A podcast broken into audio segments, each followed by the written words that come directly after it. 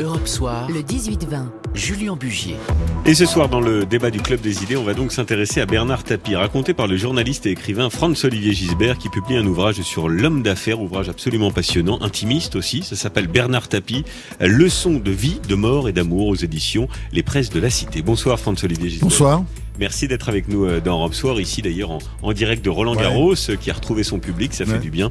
Alors, c'est vraiment un, un livre particulier, d'abord parce que Bernard Tapie est une personnalité évidemment unique, euh, qui suscite aussi euh, euh, beaucoup d'intérêt, beaucoup de sympathie aujourd'hui de la part oui, des, de la part cas, Français, ouais. et qui a une vie absolument romanesque. Est-ce qu'on peut dire que c'est un ami à vous maintenant? Je sais pas ce que je dirais, c'est compliqué, mais enfin, euh, c'est un mot ami, ami. Qu'est-ce que ça veut dire? Bah, C'est quelqu'un que j'aime beaucoup. Oui. J'aime beaucoup et Je vous pose d'ailleurs, la j'ai question fait ce que- livre parce que je l'aime beaucoup. Il y a une forme de fascination que vous Oui. assumez, puisque vous le dites Oui, oui, comme bien ça sûr, euh, bien sûr. euh, dans l'ouvrage. Bah, c'est difficile de le être fasciné personnage. par euh, quel- quelqu'un qui se bat de la sorte euh, contre bah, les monstres froids de l'État à travers la justice et contre et contre le cancer. Quoi. Oui. On, on est fasciné par le courage, par la force. Parce que vous commencez comme ça, Franz-Olivier Gisbert, euh, c'est aussi l'histoire d'un battant. Euh, Dans le prologue, vous dites, euh, euh, qui évolue d'ailleurs aussi avec son époque, tour à tour chanteur, vendeur de télé, on va en parler, euh, patron, entraîneur de foot, député, ministre, acteur, et puis la maladie. Et les Mm. affaires, évidemment.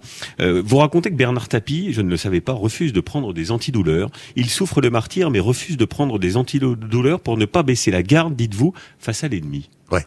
Et c'est ça qui est fascinant. Et il souffre, euh, il souffre le martyr, mais euh, il tient. Il tient. Et d'ailleurs, euh, après son opération, qui était une opération très lourde, là, quand on, Oui. on lui a enlevé euh, une grande partie de l'estomac et bah, la moitié de l'œsophage, ou enfin une grande partie de l'œsophage, euh, c'est c'est vrai que euh, il a pas pris, vous savez, la petite pompe à morphine que vous avez après une grosse opération. Je sais pas si ça vous est Ça m'est déjà arrivé. Déjà arrivé, oui. Bon, eh ben euh, cette pompe à morphine, il a, je crois qu'il l'a utilisé deux fois et c'était terminé après. Après, il a tenu face. Qu'est-ce qui vous fascine, vous, le plus chez, chez Bernard Tapie? D'abord la vie, hein, c'est parce que c'est mille vies. Vous avez très bien dit, c'est un roman en fait, parce que il y a sans arrêt des rebondissements. Euh, on ne sait pas très bien comment les choses arrivent, parce que toutes ces vies, il les a eues, elles sont arrivées vers lui. C'est pas lui qui est allé. Vous voyez, par exemple, il se lance dans le vélo. Pourquoi? Parce que Bernard Hinault, qui est un, qui a des problèmes avec son équipe, vient le voir et demande un rendez-vous, disant tiens, vous, ça vous intéresse Oui. pas Enfin, il y a aucune raison. Vous voyez, qu'il se lance dans le vélo et finalement, oui, il tombe amoureux de, de Bernard Hinault. Il se dit ce type est formidable et tout. D'ailleurs, c'est évidemment c'est un énorme champion. Il comprend. Il est l'époque, euh, il a, il- je crois que, enfin, il, il a- une blessure qui, qui est très handicapante et euh, une histoire de tendinite évidemment Oui. comme souvent avec les cyclistes.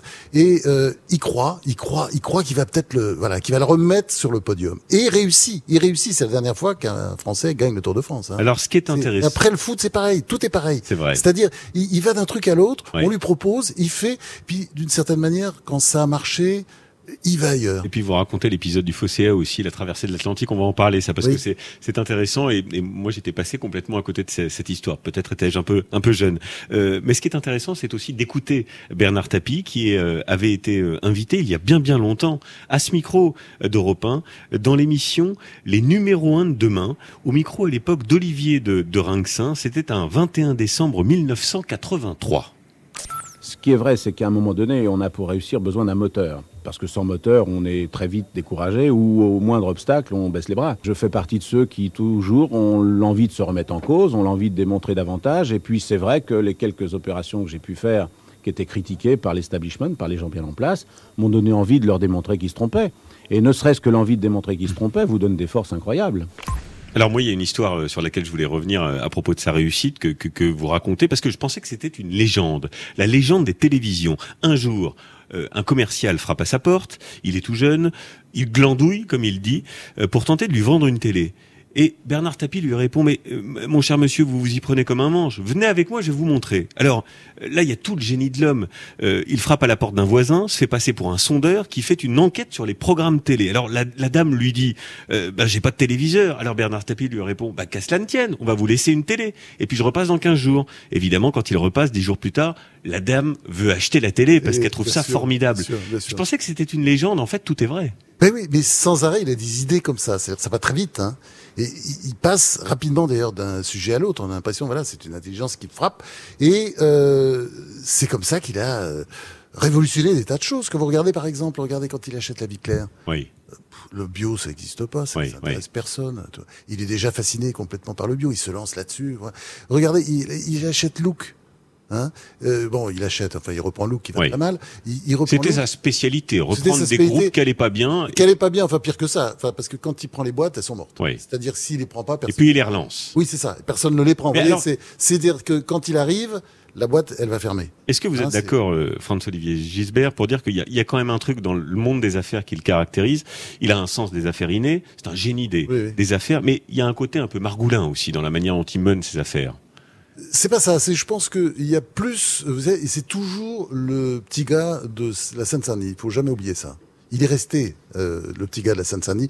C'est un, un moment important. Il, il- quand même, il vit ses premières années, euh, dès sa jeunesse, dans un taudis, dans un taudis en face d'un d'un parc sportif. Oui. Où là, bon, il va découvrir le sport et le, le sport va le changer, quoi. C'est clair. Il y a plusieurs choses qui vont changer. L'armée aussi va le changer. On voit très bien d'ailleurs les dégâts que ça fait la suppression du service militaire, c'est-à-dire qu'il se rend compte. Voilà, il, il arrive chez les officiers parce qu'il voulait pas être officier d'ailleurs, mais bon, euh, il a passé bien les examens. Il arrive et puis là, il se rend compte que finalement, bah oui, mais attendez, je suis pas plus con que les autres, moi. Pourquoi je ferais pas? Vous voyez, ça, ça change complètement sa mentalité. Donc c'est c'est le comment dire, euh, c'est l'histoire du, du, du type qui est le dernier de cordée et qui va remonter, qui va remonter, qui va remonter pour de, pour, pour, pour arriver à être l'un des premiers de la cordée. Alors il y a l'épisode du Fosséa, je le disais. Oui. Magnifique 4 mâts, 72 mètres, qu'il achète pour Tout se ça fait en France, hein, d'ailleurs. il Oui, absolument. France, ouais, depuis malheureusement. Oui, oui. Euh, qu'il achète pour se lancer dans un, un record de la traversée de l'Atlantique avec une équipe de 19 professionnels. Et alors là, vous vous racontez, c'est ce qu'il vous a dit, euh, il part des États-Unis, le vent tombe, une tempête menace, bref, rien ne va plus, le capitaine n'est pas tout à fait serein, et là, Mais c'est toujours Bernard Tapie Rien prend les n'est commandes. impossible. Et parce que de toute façon, pour lui, rien n'est impossible. Oui. C'est-à-dire, on va toujours y arriver, on peut le faire. Vous voyez, c'est l'histoire de Marcel Pagnol. euh, euh, Il y avait un imbécile, tout le monde disait que c'était pas possible. Un imbécile est arrivé, et puis voilà, puis il l'a fait. Mais ce qui est formidable, c'est qu'à l'époque, Et, il- euh, il euh, et D'ailleurs, Tapi, attendez, c'est c'est aussi euh, Mark Twain qui disait ça, parce que c'est plus aussi, c'est parfois c'est un fou l'histoire. Et c'est ça, c'est-à-dire qu'il fait des choses qui sont impossibles. Oui. Et évidemment, c'est ça. Vous disiez qu'est-ce qui vous fascine? il, arrive à Saint-Malo. euh, La fin de l'histoire, c'est quand même qu'il arrive à Saint-Malo euh, avec quatre jours de moins que Charlie Barr, qui détenait le record, Record de la présent, traversée bien sûr, depuis euh, depuis 1905. Ah non, puis surtout, c'est impressionnant pour quelqu'un qui fait pas de la voile comme ça Oui. régulièrement comme lui. Enfin, il connaissait, il connaît les éléments. Quand on parle avec lui de la voile, enfin, il connaît, il connaît très bien. Mais c'est pas un grand spécialiste, c'est pas Kersozon ou Tabarly. Et, et, et c'est, on a le sentiment qu'il a pas éprouvé cette peur. Vous voyez, la, la peur que vous éprouveriez. euh, ou qu'on on éprouverait l'un et l'autre, je pense, dans une tempête, parce que parce Lui, qu'on il prend pas. les commandes et il y prend va. les- Oui, il y croit, il y croit. Bon, il y a un petit côté Tabarly d'ailleurs. C'est marrant que vous disiez Tabarly dans la dans la photo euh, oui, que tout vous à avez fait. choisie. J'ai pensé Pour, aussi. pour, ans. pour la une euh, de la- première page du livre, euh, Franz Olivier. euh. On a l'impression qu'il y a du vent, il est dans le vent, vous voyez, dans, dans la tempête peut-être. Et puis il y a Marseille. Alors Oui. une histoire d'amour absolument incroyable. Il y a, il y a toujours une question qu'on se pose. Pourquoi n'est-il pas devenu maire de Marseille? Il aurait pu. Mais c'est justement à ce moment-là, c'est-à-dire quand vous regardez toute l'histoire de Tapi, ça va trop vite. Il monte trop vite. Et euh, à un moment donné, il va vers la politique. Pourquoi? Parce que Mitterrand dit, mais ce petit gars-là, tout à fait intéressant, venez me voir. Et puis euh, Mitterrand essaie de l'éduquer, se dit tiens mais on peut peut-être en faire quelque chose parce que Mitterrand est un petit peu déçu par euh, euh, ses dauphins, Oui. Lionel Jospin, Et puis il a besoin d'ouvrir aussi. Il veut ouvrir et il se dit, mais ça serait pas mal. Ce type, il a un tel charisme. Moi, c'est Mitterrand qui m'a dit un jour, vous devriez le voir. Et d'ailleurs, je l'avais fait tout à fait par hasard, comme ça, je le rencontre et il me dit, euh, dites-moi, j'ai pris un, il y a un nouveau ministre là, vous devriez le voir. Vous connaissez? Et je l'ai vu, effectivement. C'était et, et donc euh, la politique. Euh, il, il- comment dire, c'est encore les, c'est encore les autres qui l'ont proposé. C'est Mitterrand qui lui a proposé d'être député. Oui. Mais et vous tout ça, et ça marche très bien. Vous racontez aussi que pas Marseille, parce que c'est sa femme qui a mis un veto. Ah c'est oui. Alors après, longtemps après, Oui. longtemps après, quand il revient, qu'il rachète notamment la Provence, et que le bruit court, que d'ailleurs moi-même je m'en fais l'écho, mais tu fais ça parce que tu veux devenir maire de Marseille. Il dit je peux pas. Ma femme, euh, sa, sa femme qui joue un rôle, Dominique qui joue un Oui, rôle absolument très important. dans sa vie. Oui. Ah oui, c'est c'est un c'est c'est le pilier. Enfin, on voit très bien. C'est je sais pas si c'est la statue du commandeur, je sais pas comment définir, mais c'est aussi un couple fusion, fusionnel quoi. Elle décide tout, euh, enfin avec lui bien entendu, mais c'est quelqu'un qui est très important dans sa vie. Oui, c'est un couple très uni. Bien, on marque une pause François-Olivier Gisbert. Vous restez évidemment avec nous pour continuer à parler de, de la figure de Bernard Tapie. 19h05, on se retrouve après la pause. À tout de suite. Europe Soir, Le 18-20. Julien Bugier. 19h28, on est toujours avec Franz-Olivier Gisbert pour évoquer ce, ce livre passionnant, très intime, Bernard Tapie, Leçon de vie, de mort et d'amour aux éditions Presse de la Cité. Alors on évoquait, euh, Franz-Olivier Gisbert, l'entrée en politique euh, de Bernard Tapie, un certain 3 avril 1992. Le président de la République a nommé ministre, ville, M. Bernard Tapie. Voilà, il est nommé ministre de la ville et Mitterrand lui imposera de vendre euh, Adidas. Il le regrette aujourd'hui et il dit ceci dans le livre, c'est ce que vous racontez, sacrifier un grand groupe industriel comme Adidas pour devenir ministre, c'est quand même très con, non? Euh, Puis j'y réfléchis, plus je me dis que c'est la vanité qui m'a tué, ce n'est même pas un péché d'orgueil, non, c'est ce sentiment débile, stupide qu'on appelle la vanité. Oui, et alors en même temps, il a corrigé ça après, euh, en me disant, euh, une autre fois, d'ailleurs je le cite juste après, il dit, mais en fait, c'était quand même bien, parce que Mitterrand m'a nommé parce qu'il pensait que Oui. là, je saurais faire et que je pouvais le faire et que j'ai servi à quelque chose. Donc il y a toujours cette espèce de... Oui, il y a à la fois lui, et puis il y a toujours les autres. C'est-à-dire, il peut rien faire sans les autres. D'ailleurs, regardez son cancer. Il a son cancer, il a besoin des autres. Hein D'ailleurs, c'est, c'est, il en parle parce qu'il a besoin des autres. Il est- Puis d'ailleurs, il essaie aussi d'aider les autres. C'est-à-dire quand il va Oui. dans les hôpitaux, voilà, je sais pas qui remue les gens, mais il leur dit attention les antidouleurs, les gars, allez-y, battez-vous. Euh, voyez, c'est c'est Et- c'est c'est toujours ça, c'est une sorte, sorte de chef d'équipe. Est-ce qu'il a été un bon ministre? Il a pas trop eu le temps parce qu'il a eu beaucoup de problèmes. euh, tout de suite, il a été obligé de démissionner, puis à cause d'affaires qui en fait se sont révélées bidons, puisqu'il il a eu tous ses non-lieux, euh, relax, et fait bon. Mais euh, oui, il a eu quand on regarde, il a fait des choses. Il a fait des choses, c'est-à-dire qu'il avait des bonnes idées, la maison du citoyen, tout ce genre de choses. Il a, oui, puis puis il a dénoué des situations parce qu'il sait faire. Je crois c'est, il a aimé ça. Mais euh, bon, euh, si vous voulez, dès qu'il est apparu en politique, la droite euh, qui est arrivée, qui est arrivée au pouvoir, a tout fait pour le détruire. Oui. C'était la période Oui. baladure, quoi. C'était juste incroyable. Ils l'ont, voilà, ils l'ont mis on en, peut dire l'ont mis en faillite, etc.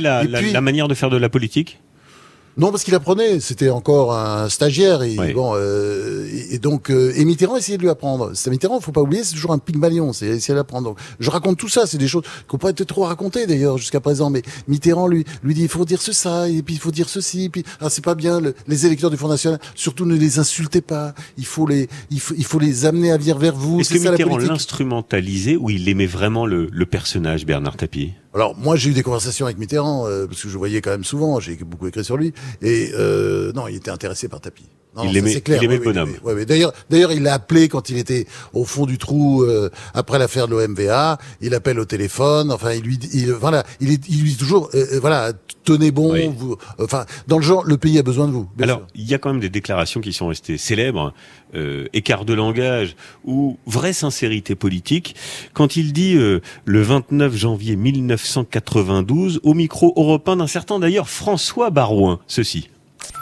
Le problème, c'est qu'on ne peut pas le battre en menant des discours qui consistent à dire Le Pen, c'est un salaud, mais pas les électeurs. Parce que les électeurs y souffrent. On peut le comprendre. Mais comment peut-on tenir des discours pareils? C'est parce qu'on déculpabilise ceux qui se trouvent une bonne raison qu'on a un Front National si fort. Car si Le Pen est un salaud, ceux qui votent pour eux sont des salauds. Il dirait ça encore aujourd'hui? Écoutez, euh, c'est intéressant cet extrait-là parce que ça avait beaucoup énervé Mitterrand. Oui. Et il a continué. C'est-à-dire que Mitterrand l'instrumentalisait pas, puisque Mitterrand simplement essayait de, le, de lui apprendre la politique. Et lui, euh, on voit très bien, il avait des convictions, et ces convictions-là, voilà, il passait, il passait pas par-dessus, quoi. Il refusait de, de céder. Il a, il a pas cédé sur cette affaire, même s'il avait. Mais beaucoup, que beaucoup il d'admiration pour Mitterrand. aujourd'hui? Est-ce qu'il redirait ça aujourd'hui? Je crois qu'il le dirait pas de la même façon, non. Oui. Non, de toute façon, le, le- excusez-moi, mais le Front National, c'est plus pareil. Enfin, faut pas faut pas raconter d'histoire. Jean-Marie Le Pen et Marine Le Pen, c'est pas tout à fait la même chose, quand même. Hmm. Je pense qu'on peut, pas, on peut pas dire ça. Donc, on n'est pas tout, à- on n'est pas du tout dans la même situation. Alors, il y, a, il y a aussi des petites choses que vous racontez que j'aime bien parce que ça, ça délivre une, une autre facette de la personnalité de Bernard Tapie. Euh, derrière sa gouaille, un homme qui aimait aussi profondément les gens. Vous racontez avec une, une certaine ironie d'ailleurs que celui qui incarnait le, le tout pour ma gueule à l'époque, c'est comme ça que vous le dites, recevait chaque semaine des Français du quotidien C'est pour dingue. parler avec C'est eux. dingue. Mais pourquoi tout le monde ne fait pas ça? C'est Une commerçante, Oui, un oui. facteur, une avocate, un quoi. Pendant une heure, il les recevait. Et alors, Il lui, appelle ça le lui- mardi des chieurs. Le mardi des chieurs. C'est les chieurs qui qu'il a rencontrés, qui lui paraissent intéressants, qui ont des choses à dire, et, et, et il leur euh, et, et, il- le critique en fait. Il Non. attend qu'on le critique. Voilà. Il Et veut qu'on le critique. Et, grand patron à l'époque. Euh, et il leur demandait conseil, car il disait que dès que tu as le pouvoir et la réussite, ton esprit critique s'éloigne. Et j'avais besoin, euh, dit Bernard Tapie, de ces gens qui me bousculaient. Ah oui. Incroyable. Mais ça, c'est ça, c'est tout à fait lui. C'est-à-dire, vous voyez, on, on a quand même quelqu'un qui avait des ressorts incroyables, qui a été détruit par le système. Moi, ce qui m'intéressait chez Tapi, je vais vous dire, j'étais pas proche de lui avant. J'avais des relations de, Hmm. de patron de journal euh, assez mauvaises, avec euh, euh, quelques hauts et beaucoup de bas, quoi. C'était un peu ça. Et puis, en fait, à un moment donné, quand le système, tout le système, c'est-à-dire la droite dans un premier temps, après la gauche, s'est jeté contre lui pour la battre. Et qu'il était à terre et qu'en Oui. fait, quand on regarde l'affaire Adidas, c'est une escroquerie. C'est une escroquerie contre lui. Il a été victime d'une méga escroquerie. C'est des milliards quand vous regardez bien. Bon, et tous les, toutes les preuves sont dans le dans le livre. Enfin, on va pas raconter l'histoire. Peut-être c'est trop long, mais c'est juste un truc incroyable quand on regarde, quand on fait l'effort de regarder cinq minutes. C'est pour ça qu'on est toujours étonné par les l'attitude de la justice, Oui. enfin les magistrats. On voit Ah, bien. Vous avez le sentiment, vous, qu'il y a un acharnement contre lui? Bah évidemment, bah évidemment. Oui. Et, et peut-être euh, c'est en train de s'arrêter parce que je pense qu'aujourd'hui on arrive à un moment où euh, vous disiez j'étais fasciné, mais je pense qu'une grande partie est fascinée par le par le courage. Oui. C'est-à-dire L'opinion publique s'est retournée. s'est retournée euh, parce qu'on voit bien, on voit Il- bien. Il y a une question précise que je voulais vous poser en parlant des affaires. Euh, au MVA, euh, prison. D'ailleurs, vous dites, euh, pour comprendre Bernard Tapie, il, il faut comprendre sa condamnation et son passage par la case prison. Est-ce que vous avez le, parce que vous n'êtes pas clair dans le dans le livre, Franz Oui, oui. Est-ce que vous avez la conviction que oui, le match a été truqué? Écoutez, quand j'ai écrit le, le livre, enfin au début, enfin bah, parce que c'est une longue histoire le livre, Mm. euh, j'avais un peu ce sentiment et après j'ai eu des doutes. C'est-à-dire, c'est vrai que ce, quand il dit euh, qu'à l'époque il gênait incroyablement le monde du football Oui. parce qu'il passait pas, il refusait les codes, Oui. il voyait personne, Oui. il en faisait qu'à sa tête, il avait le grand club, etc. Doutez. Donc il avait doutez. beaucoup d'ennemis. Et donc euh, voilà, à partir de là, euh, c'est vrai qu'on est toujours étonné quand on trouve de l'argent euh, dans des sachets en plastique, dans un dans un jardin. Vous voyez, tout ça est un peu bizarre. Quoi, il y a il y a quelque chose de bizarre quand même dans cette affaire. Vous voyez, il y a il y a un énorme doute et le, Alors. le doute peut lui profiter. Il y a aujourd'hui évidemment la maladie, et puis il y a cette agression terrible dont il a été victime avec son épouse dans la nuit du 3 au 4 avril dernier. Quatre individus cagoulés qui s'introduisent chez eux, euh, ligotés, frappés pendant près d'une heure. Sa femme est traînée par les cheveux de pièce en dingue, pièce. ouais, très violent. Et là, vous racontez que Tapi hurle à l'endroit des quatre lascars. Vous êtes des salauds. Moi qui vous ai toujours défendu, qu'est-ce que vous foutez? Ouais. Et on lui dit, bah, ce temps-là a changé, hein, parce que c'est ça.